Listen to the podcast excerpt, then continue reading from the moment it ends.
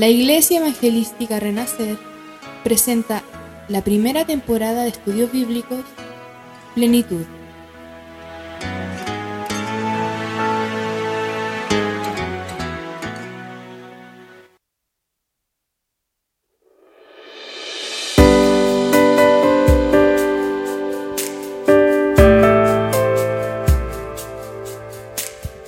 Hola querido amigo, los saludo nuevamente con mucho cariño. Le doy la bienvenida a esta sección por si es su primera vez escuchando un podcast y si es que no es su primera vez, decirle que me alegra mucho que continúe escuchando la palabra del Señor. En este día hablaremos de un tema muy importante y común en muchas de las personas. Hablaremos sobre las contiendas. Qué importante es este tema ya que es algo que causa mucha división en familias, amigos, compañeros de trabajo, de colegio e incluso en iglesias. Y por esas cosas podemos decir que también es un tema muy peligroso, ya que con esas, con esas pequeñas cosas podemos dañar mucho nuestras vidas y la vida de las personas que nos rodean o con las cuales tuvimos el conflicto, pero especialmente nuestras vidas. Más si estamos iniciando una relación con Dios o estamos restaurando nuestras vidas. Sabemos lo difícil que son esas dos situaciones. Y es, por, eso que debemos cuidarnos mucho de las contiendas, porque quizás lo vemos como algo mínimo.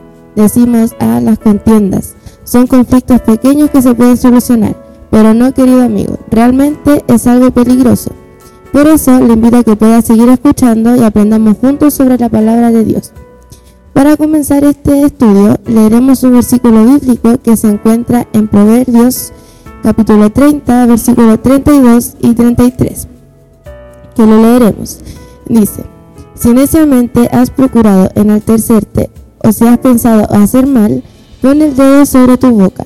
Ciertamente el que bate la leche sacará mantequilla y el que recio se suena las narices sacará sangre y el que provoca la ira causará contienda. Ahora sí, para empezar con el tema, veremos qué son las contiendas. ¿Qué son exactamente las contiendas?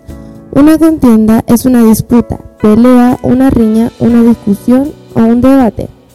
Podemos decir que este término procede etimológicamente hablando del latín y más exactamente del verbo latino contendere, el cual está conformado por el prefijo con que es sinónimo de conjuntamente y por la palabra tenderé que ésta se puede traducir como dirigirse a.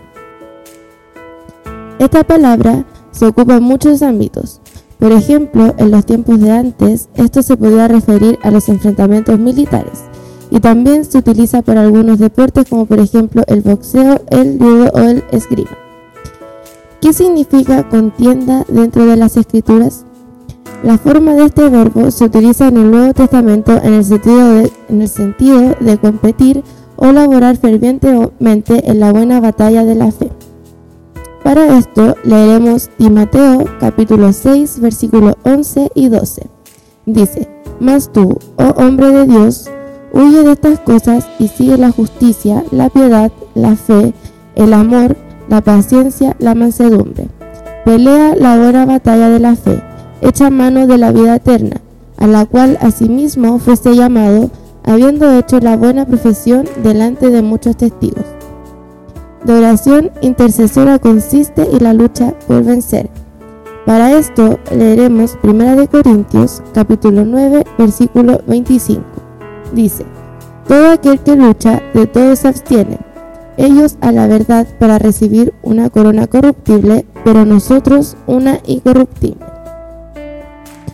Ahora veremos la pregunta, ¿qué es lo que causan las contiendas?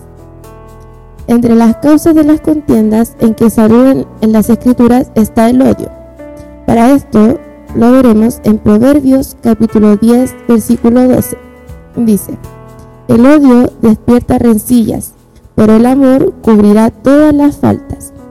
También tenemos la furia, y esto lo podemos ver en Proverbios capítulo 15 versículo 18, que dice, el hombre iracundo promueve contiendas, más el que, el que tarda en airarse apacigua la rencilla. Y también leeremos Proverbios 29-22, que dice, El hombre iracundo levanta contiendas y el furioso muchas veces peca. Tenemos también las intrigas, que esto lo leeremos en Proverbios capítulo 16, versículo 28, que dice, El hombre perverso levanta contienda el chismoso aparta a los mejores amigos. Aparte también tenemos la burla. Para esto leeremos Proverbios capítulo 22, versículo 10, que dice, Echa fuera al escarnecedor y saldrá la contienda y cesará el pleito y la afrenta. Tenemos también el beber en exceso. Para esto leeremos Proverbios capítulo 23, versículos 29 y 30. Dice, ¿para quién será el ay? ¿Para quién el dolor? ¿Para quién las rencillas? ¿Para quién las quejas? ¿Para quién las heridas en balde? ¿Para quién los amoratados de los ojos? Para los que se detienen mucho en el vino, para los que, para los que van buscando la mistura. Tenemos la calumnia. Y esto lo leeremos en Proverbios capítulo 26, versículo 20. Dice, sin leña se apaga el fuego, y donde no hay chismoso cesa la contienda. Y como último sería la arrogancia el orgullo y la enseñanza errónea. Para esto leeremos Proverbios capítulo 28, versículo 25. Dice, el, altivo de ánimo suscita contiendas, mas el que confía en Jehová prosperará. Y también leeremos Primera de Timoteo capítulo 6, versículo 4, que dice, está envanecido, nada sabe y delira acerca de cuestiones y contiendas de palabras, de las cuales nacen envidias, pleitos, blasfemias, malas sospechas. Con todos estos versículos nos podemos dar cuenta de que las contiendas quitan la paz y el gozo de la vida de las personas. La contienda no tiene cabida en las congregaciones cristianas. Por lo tanto, las personas que persisten en esto están entre las personas que recibirán el juicio de Dios. Ahora veremos la pregunta, ¿de dónde vienen las contiendas? Las contiendas las creamos nosotros mismos, en el momento en que nos hayamos inculcado en nuestra propia importancia y superioridad. Defendemos siempre nuestro propio punto de vista y no aceptamos que a veces sí cometemos errores y nos equivocamos. Y esto en sí nos afecta, ya que nos quita toda humildad que debemos tener para estimar a nuestro prójimo. Al contrario, esto nos hace sentirnos superiores a ellos y eso nos hace obrar por contienda o por vanagloria. Para esto leeremos Filipenses capítulo 2 versículo 3. Dice, Nada hagáis por contienda o por vanagloria, antes bien con humildad, estimando cada uno de los demás como superiores a él mismo. Como dijimos anteriormente, en aquella persona que obra por contienda o por vanagloria no existe el menor sentimiento de humildad dentro de ella y tarde o temprano esta conducta producirá contiendas, aparte de las raíces de amargura que ya lleva dentro de su alma.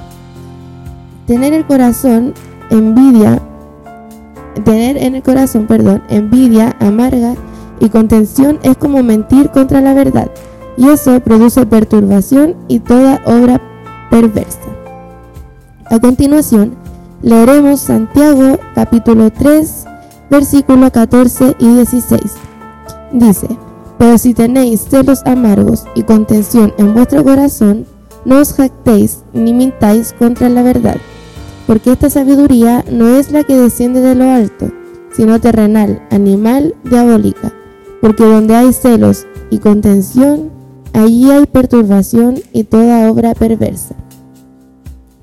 Debemos aprender a ser ayudados, y para aceptar consejos de otras personas debemos ser animados por otro sentimiento que no sea orgullo o soberbia.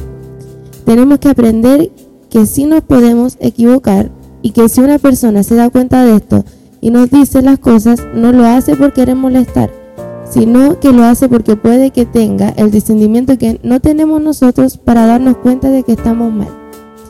Y aparte, eso mismo puede hacer que nuestra alma se beneficie de los frutos que tienen las otras personas, las cuales tienen más experiencia. Si pensamos así, entonces eso nos llevará a buscar un sabio consejo. Si obramos de esa forma, entonces nos ahorraremos muchas discordias con nuestro prójimo. A continuación veremos otra pregunta. Esta es, ¿cómo se desarrollan las contiendas?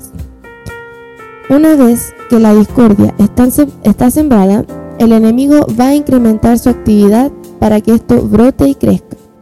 Los medios que utiliza son el odio, la ira o la violencia, la altivez o soberbia. Veremos el odio. ¿Qué real es esto de que el odio despierta rencillas y discordias? Con este sentimiento en nuestro corazón es imposible que podamos amar como Dios ama, ya que lo único que tenemos es odio. Y si pasa esto, entonces podemos llegar a extremos que hasta a nuestro prójimo, y es ahí donde se empiezan a formar contiendas. Ahora veremos la ira o la violencia. Esto ya es algo más grave, ya que a estas personas se les hace difícil poder controlar la ira, no la apaciguan, y esto pasa porque se dejan llevar por los deseos de la carne. Ahora veremos la soberbia. La soberbia no trae más que contiendas. El orgullo que también está estimula el odio que ya está producido, por lo que aviva la contienda que originó. Las consecuencias de todo esto muchas veces pueden ser irreparables, ya que dañamos a personas que no tienen nada que ver. Que el Señor nos ayude y nos guarde del odio, de la ira, de la violencia y de la soberbia, ya que tristemente estas son manifestaciones de la carne y muchas veces nos dejamos guiar por ello. Y ya para terminar nos haremos una última pregunta. ¿Cómo se, cómo se apaciguan las contiendas? Bueno, querido amigo, podemos decir que de cierta forma no es tan difícil poder hacer esto. Para apaciguar las contiendas, Primero debemos aprender a escuchar a las demás personas. Debemos dejarnos aconsejar y no encerrarnos en nuestros propios pensamientos. Si hacemos esto, se nos va a hacer más fácil también amar a nuestro prójimo. Y esto también es algo importante, por dos motivos. El primero es porque es uno de los mandamientos de Dios. Y el otro motivo porque esto va a hacer que tengamos buena relación con nuestro prójimo y por eso nos ahorraremos muchas contiendas. Y la última y más importante forma de poder apaciguar las contiendas es acercarnos a nuestro Dios, pidiéndole a Él que nos ayude, que nos dé paciencia, nos llene nuestro corazón de amor y que también podamos ser tardos para la ira. Para ya ir finalizando, le invito a usted a poder acercarse a Dios, a que le pueda contar las cosas que le atormentan en su mente y en su corazón. Seguir a Dios es una de las mejores decisiones para su vida, ya que todas las cosas le ayudarán para bien. Y lo más importante es que nunca, nunca estará solo.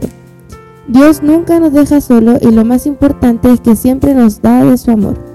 Bueno, querido amigo, me despido esperando que esto sea de mucha bendición para su vida. Un saludo y que el Señor les bendiga.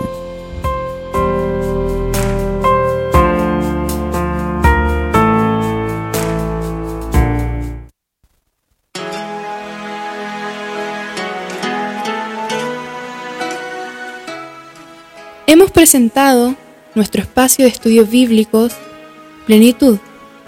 Si quieres saber más sobre nuestra iglesia, te invitamos a que sigas nuestras redes sociales en Instagram, YouTube y Facebook. Nos encuentras como Iglesia TPR. Te esperamos en el próximo episodio.